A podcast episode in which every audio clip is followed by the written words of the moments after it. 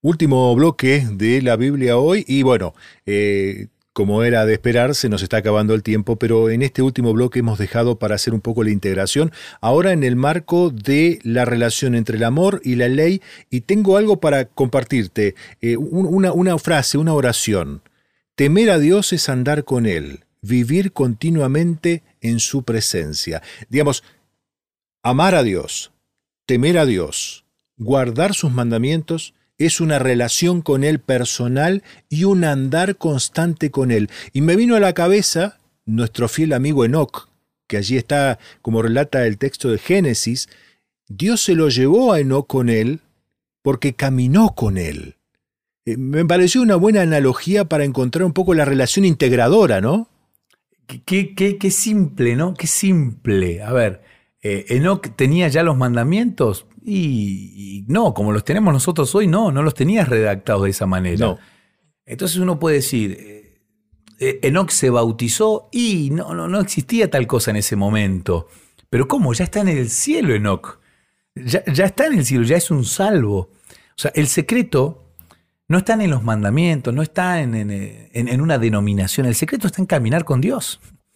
El secreto es tan sencillo como esto, es caminar con Dios caminar con Dios es amarlo, ¿no? O sea, uno no camina todo el día con alguien al, que no ama.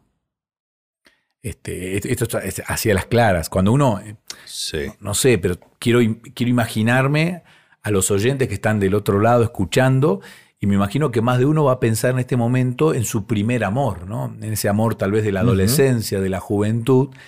Y, ese, ese, amor eh, tanto los varones como las mujeres, ¿no? que queríamos estar todo el día con la chica o con el chico y escuchábamos todo lo que nos decía y todo nos parecía lindo, no había ningún problema. Eh, o sea, estábamos en una, en, en, el cielo, eso era casi el cielo para nosotros, queríamos. Todo lo que ella decía estaba bien, todo lo que ella pedía estaba perfecto, todo lo que ella hacía estaba buenísimo, porque ese enamoramiento este, tapaba todo, cubría absolutamente todo y queríamos estar siempre con, con esa persona. Tal es así que si prospera la relación del noviazgo, en algún momento queremos casarnos para realmente estar este, todo el día. Y si mantenemos la relación bien, sana, amorosa, el matrimonio es eso. Uno espera este, los momentos, claro, con el correr de la vida a veces uno tiene actividades, pero uno espera ese momento para estar con, con su señora, con su marido, para compartir esas pequeñas cosas que nos hacen tan felices, ¿no? Y que, que nos hacen tan bien. Entonces, Enoch hizo esto. Enoch tenía un vínculo con Dios de, tal amor, amor de amistad, que en algún momento Dios le dijo, espera, Enoch, venite conmigo porque estás más cerca de mi casa que de la tuya. Y, se, fue para, se fue para el cielo. Sí, sí, sí. Es, algo muy interesante, ¿no? Em, el amor lleva a los mandamientos. No, no es que los mandamientos nos van a hacer amar a Dios. No, no. El amor te lleva a los mandamientos. Y, en primer lugar, el amor lleva a los mandamientos porque los mandamientos de Dios son la expresión del amor de Dios. Su carácter. Su carácter. Deuteronomio 7.8, eh, yo acá me lo marqué todo, dice, mira lo que dice Deuteronomio capítulo 7, versículos 7, 8 y 9. Dice, no por ser vosotros el más numeroso de todos los pueblos, os ha querido Jehová y os ha escogido, pues vosotros erais el más insignificante de todos los pueblos. O sea, Dios no te eligió, Dios, Oscar no te eligió Dios porque sos el más bonito porque sos el mejor. Claro, no me eligió a mí porque vos sos el mejor, el más bonito, el más alto. No, no. Sino porque Jehová os amó. Dios nos eligió, Oscar, porque nos amó y quiso guardar el juramento que hizo a vuestros padres, por eso os ha sacado Jehová con mano poderosa y os ha rescatado de servidumbre de manos del faraón y de Egipto. Conoce pues que Jehová tu Dios es Dios, Dios fiel, que guarda el pacto y la misericordia a los que aman y guardan sus mandamientos hasta por mil generaciones. Y acá, acá voy a, voy a ser de teólogo, Oscar. Acá dice, eh, dice que guardan el pacto y la misericordia a los que le aman y guardan sus mandamientos. Él dice, a los que le aman y guardan sus mandamientos. Y hay una letrita, lo que en hebreo se llama una conjunción, que es la letra Vav, que nosotros a veces la traducimos como I, pero no siempre es una traducción como la letra I. Muchas veces esa conjunción debe ser eh, tomada como una coma, por ejemplo. Entonces, sería mejor la lectura en hebreo si uno dijera los que aman, coma, es decir, los que guardan sus mandamientos. No es los que lo aman y guardan los mandamientos. No, no, el que ama guarda los mandamientos. Es ahí, si se te cae una gotita de tinta y la tapa, no está mal digamos, porque tranquilamente podría ir una coma. Y la I y la coma no es lo mismo, vos sabes mucho más que yo de la escritura, no es lo mismo. Sebastián, de alguna manera podemos decir que con el amor que Dios tiene para mí, que se naturaliza en mí, esa relación que se edifica en el caminar con Dios, la reproducción de mi carácter, el guardar los mandamientos va a ser una cuestión totalmente natural y no como un condicionamiento de la relación. Exacto.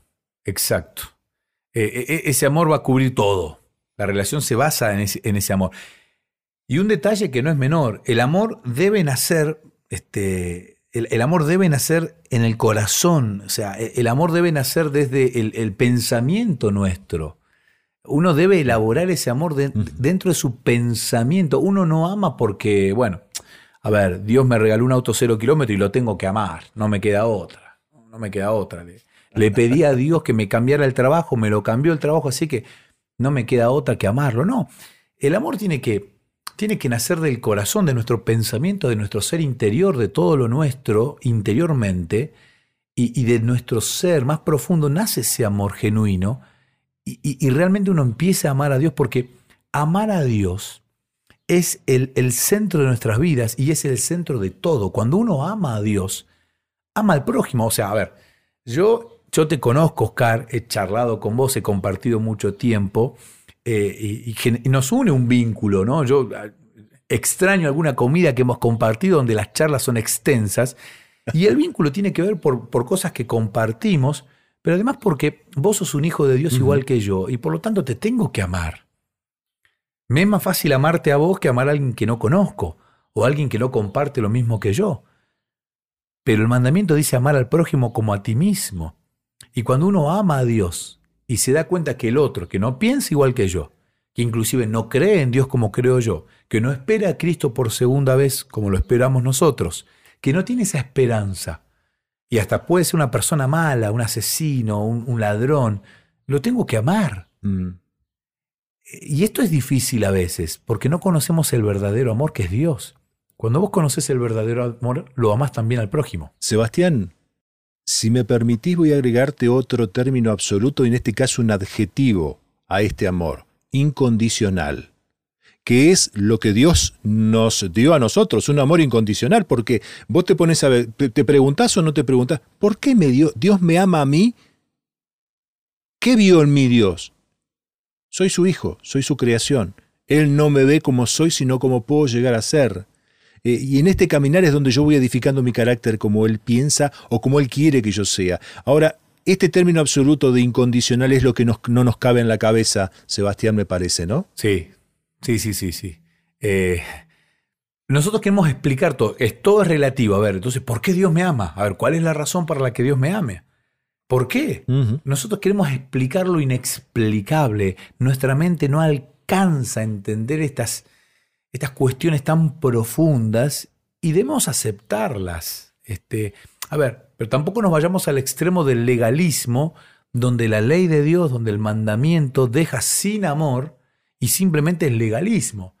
Porque me sería muy sencillo guardar los mandamientos de Dios sin amor y estaríamos en un, este, en un legalismo, en un fanatismo, que también es malo. El fanatismo también es malo porque en su esencia carece de amor. Se centra en el orgullo. Eh, eh, en lo que yo creo, en lo que yo pienso. Yo estoy antes que... que, o sea, yo soy el centro del fanatismo. Y no es así. El centro de la religión debe ser Dios. Por eso el fanatismo, el legalismo, el extremo, cualquiera de los dos, realmente es muy malo. Sebastián, te, invito a que volvamos allí antes de pasar el río y, y mojarnos los pies y estar ya en Canaán. Eh, fíjate que Moisés, dentro de todo su discurso, esta carta de amor, este manual del usuario con el GPS para cómo transitar Canaán sin olvidarte de Dios, le pide a sus hijos que repitan todo esto. repítanlo, no se queden con lo que acaban de escuchar, sino pasen el río y repitan. ¿Qué pasa? Nosotros como seres humanos en una primera instancia tomamos decisiones, vamos caminando, nos sentimos bárbaros, hasta el punto que nos equivocamos. Nos caemos, nos golpeamos, nos herimos. Eh, y muchas veces hasta le echamos a Dios la culpa de lo que nos pasa. Ahora, en ese momento es donde tenemos que repetir esto, ¿no? Sí, sí, sí.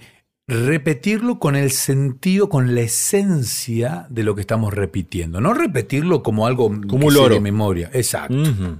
No, acá hay que. Acá la Biblia dice que hay que enseñárselo a los hijos, no para que lo memorice, sino para que realmente lo viva, lo experimente. Y cuando uno analiza este, este canto, esta oración hermosísima, y uno ve las, el final de las letras, a, los hebreos les encanta jugar con esto de, las letras y, de armar cositas, de mensajes escondidos. Cuando uno la lee en hebreo, claramente la unión de las letras termina hablando de testificar, de testimonio. Las letras que se usan en el final de estas oraciones forman la palabra testificar, testimonio.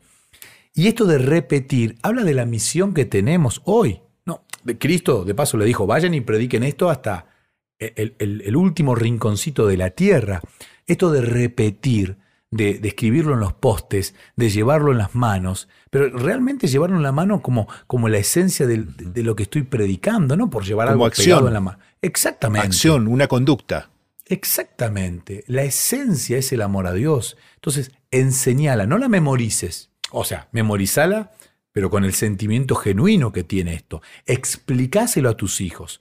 Hace que ellos lo puedan entender, repetir también, pero sobre todo compartir. Uno necesita compartir. Cuando uno... A ver, Oscar, vos sos profe en la universidad y calculo que las materias que das hace ya un par de años, las tenés, vas siempre aprendiendo algo nuevo, pero más o menos las tenés bien en clara porque de tantos años que venís dando la materia, llega un momento que el ejercicio de la repetición te hace comprender mucho más. Lo mismo pasa en la vida espiritual. Cuando uno empieza a enseñar la Biblia a otros, empieza a compartir con otro la Biblia, uno termina convenciéndose mucho más porque empieza a conocer al autor de la Biblia. Eh, fíjate cuando estabas hablando, muchas veces uno puede compartir conocimiento, puede compartir contenidos eh, que tienen que ver con esto, con el conocimiento, pero sin una ejemplificación, sin una referencia, es decir, sin una conducta que acompañe este conocimiento, no se puede naturalizar, en el otro. Y estoy pensando cuando le hablamos a nuestros hijos como padres, te habrá pasado, Sebastián, que vos le tenés que decir, tal cosa es así porque es así. Ahora, si esa conducta no se repite en tu vida, tus hijos van a decir, papá habla mucho, pero hace poco. E, exacto. E, el ejemplo es mucho más poderoso que la palabra. Totalmente. Y, cuando uno realmente ama a Dios y tu hijo ve que vos amás a Dios, a veces ni te pide explicaciones, le es natural amar al mismo. Eh, te, pasa cuando vos tenés a un tío al que amás, al que querés mucho y hay una relación, y tu hijo hereda eso mismo y, genera el mismo vínculo con aquella persona a la que vos tenés tanto cariño y tanto amor. Si nuestros hijos vieran a sus padres amar a Dios, tendríamos muchos más hijos amadores de este Dios que primero nos amó a nosotros. Y esto no es poca cosa. Lo amamos porque primero Él nos amó a nosotros. Un gusto, Sebastián. Espero que andes bien. Seguramente la semana que viene podremos volver a compartir un momento aquí desde la Biblia hoy. Gracias, es eh. un placer, Oscar, haber estado estos, estos minutos contigo y nos quedaron muchas cosas. Seguramente Dios va a iluminar a, a nuestros oyentes para que ellos sigan disfrutando y estudiando de este libro de Deuteronomio. Un gusto. Saludo a todos eh, aquellos que se han compartido y se han sumado a este momento de repasar la lección de escuela sabática. Hasta pronto. Nos vemos aquí en la Biblia hoy. ¿Querés que hablemos un poco más de estos temas? Me encontrás en las redes sociales, en Facebook como Sebastián Martínez, en Instagram como Pastor Sebastián Martínez. Te espero.